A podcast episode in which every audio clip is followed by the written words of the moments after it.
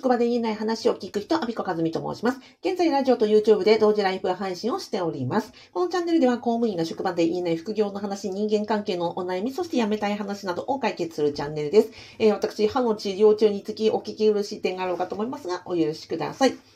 日はですね、えっ、ー、と、公務員の職場同僚が原因不明で、あの、しばらく休んでいると。で、こういう時に、あの、情報もなくて、えー、不安とかね、心配が募るんだけれども、こういう時どうしたらいいですかっていうご質問いただいたので、これにお答えしようと思います。えー、結論から言いますと、このこういう場合ってですね、実はご本人、その休んでるご本人も、よりも周りの方がね、結構不安になったりして、あの、ケアが必要だったりとかする場合が多いので、えー、そういうね、状況にあられる方はぜひですね、お聞きいただければと思います。でですね、まあ、今回ね、その職場の中で、まあ、休む人がいると。で、その休んで、えー、原因がわからない。えー、どういう、うんと、例えば病気なのか、うんと、何ですかね、家族のね、例えば、あの、介護とか、まあ、いろんな状況があるとか、厳しなのか、赤いなのか、えー、ご本人が病気なのか、病気もね、うんと、フィジカルなのか、メンタルなのかもよよくわからないと。で、その、休む前に何の前触れもなく、結構元気に働いていたみたいな方の場合だとですね、余計に、え、何があったんだろうって、やっぱり、あの、不安というか、心配になるわけですよね。でもそのことに関して、職場の中で一切、なんか、情報がない。上司も何も言わないし、同僚の中でも噂にならないし、えなんかこう、みんな気にはなってるけれども、ここに対してその、聞くでもなく、淡々と仕事をしているんだけれども、なんか噂でもまだまだ何も入ってこないみたいな時に、不安なんですよねっていうふうに言われて、いや、もうおっしゃる通りだと思います。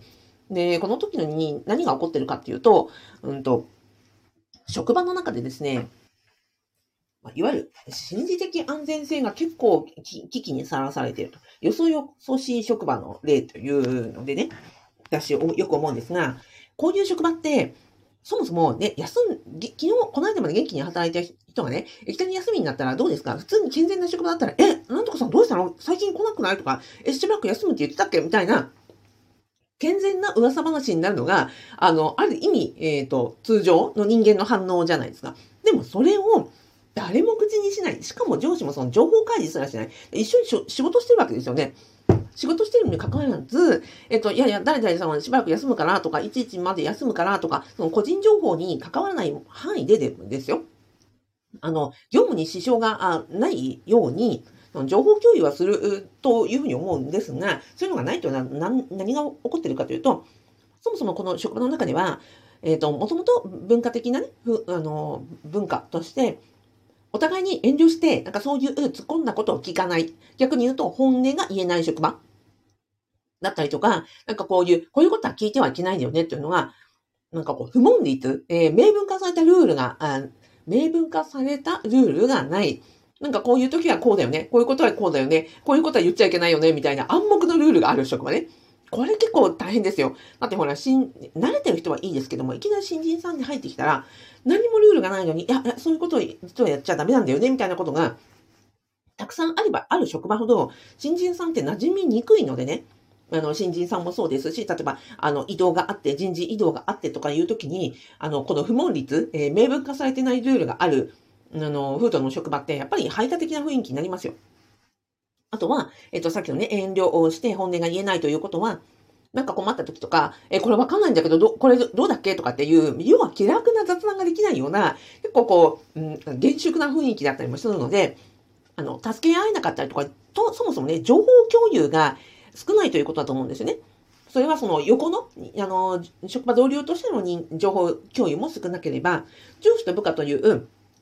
指揮命令系統においても情報共有が少ないので、こういうね、あの、誰かに休んだ時も、あの、管理職というか、上からも何も言わない、横同士にも何も情報がないみたいな状況になると。じゃあ、こういう時に、その遠慮し合ったり、不問率があったり、助け合えないような、その情報不足の職場で何が起こるかっていうと、やっぱりチームワークが弱かったりとか、あなたはあなた、私は私みたいにして、結構こう、良くも悪くも他人行儀になっちゃったりということがあります。で、さっきも言いましたが、その情報不足で、そもそも一番の問題は、その人の噂をするとか、その休みの理由はどうということじゃなくて、この、えっ、ー、と、この場合に、業務上ね、必要な、この人が一人、えー、元気に働いていた人が、一人ね、休ん、しばらく休んだという時に、そもそもその、えっ、ー、と、この人がいなくなったら、えー、職場が回らないとか、業務上ね、大変になるわけじゃないですか。でも、そのことについては誰もね、あの、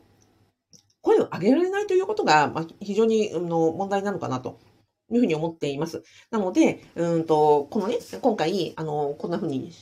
職場がね、なんか原因不明で休んでて不安なんですけどって、あの、おっしゃられた方に私が申し上げたのは、こういう時に、あの、原因がわからないから、まず個人として、あの、明日は我が身って思うので、非常に不安感に強いですよって、それはその不安に思って当然ですよっていうふうに申し上げたわけですよ。今日は自分は元気に働いてるから、こうやって職場にね、あの、必要とされて、あの、働いているけれども、じゃあ何かがあった時には自分が予期せぬ出来事で、明日からじゃあなんかちょっと長期で休まなくちゃいけない、例えば交通事故にあって、とかね、なんか足を折っちゃって出勤できなくなったとかなんだったらですよ。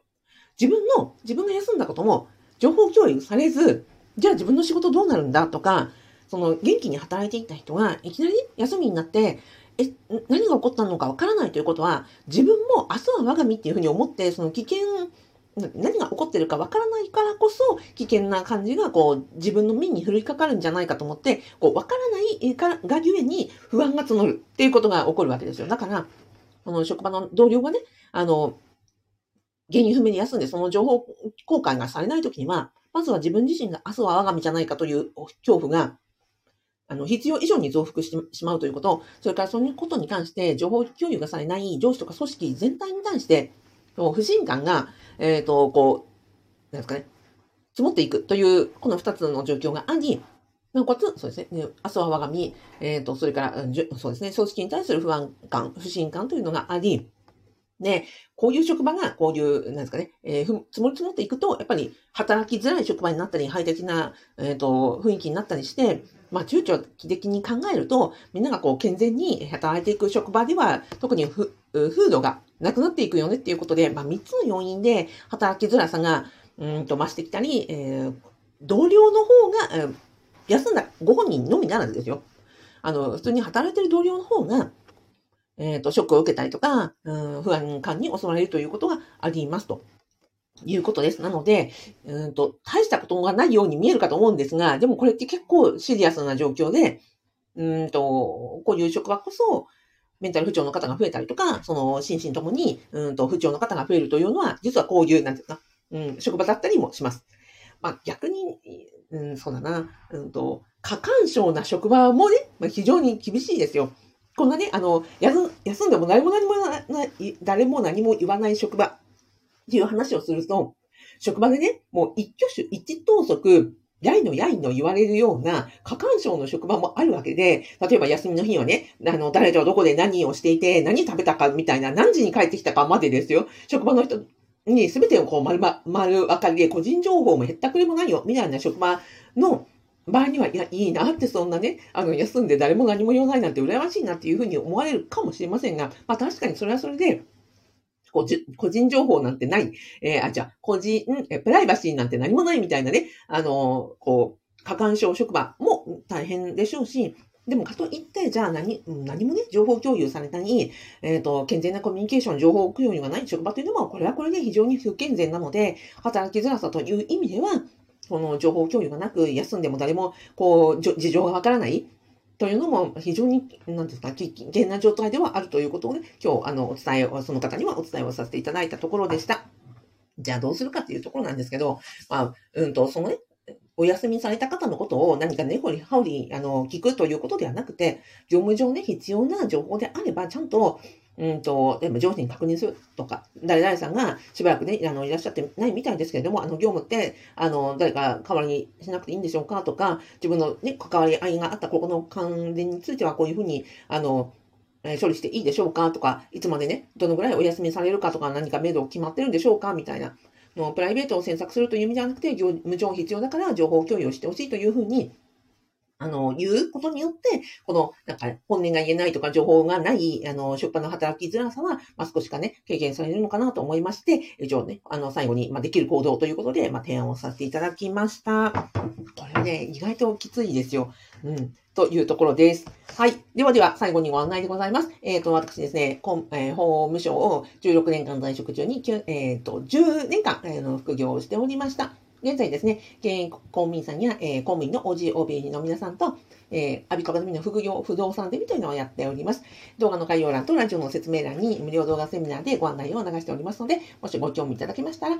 えっ、ー、と、アクセスしていただけたら幸いです。えっ、ー、と、7月の19日にはですね、えー、賃貸住宅フェアという不動産の大きなイベントが東京ビッグサイトでありまして、こちらで、あの、みんなでね、会って見に行こうというようなイベントも計画しておりますので、まあ、楽しく、えっ、と、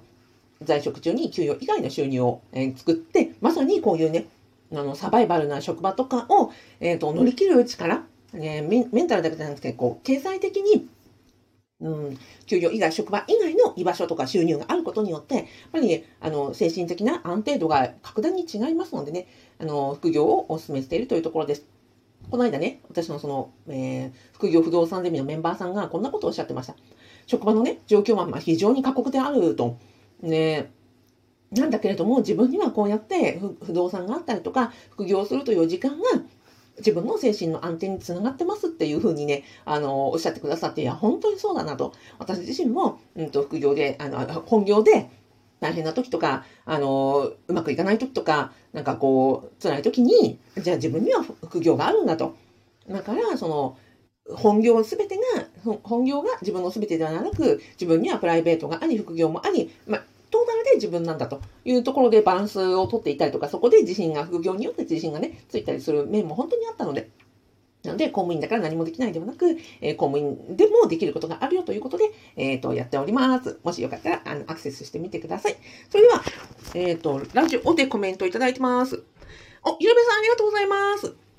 やすさんありがとうございます。えー、カッパ道士さん、こんにちは。はじめましてでしょうかね。ようこそいらっしゃいました。アビコカズミと申します。よろしくお願いいたします。えー、たけさんありがとうございます。では、では、えっ、ー、と、今日もお聞きいただきありがとうございました。では、えっ、ー、と、見ていただいたあなたに、えー、感謝といいねのハートマークをお送りして終わりたいと思います。ありがとうございました。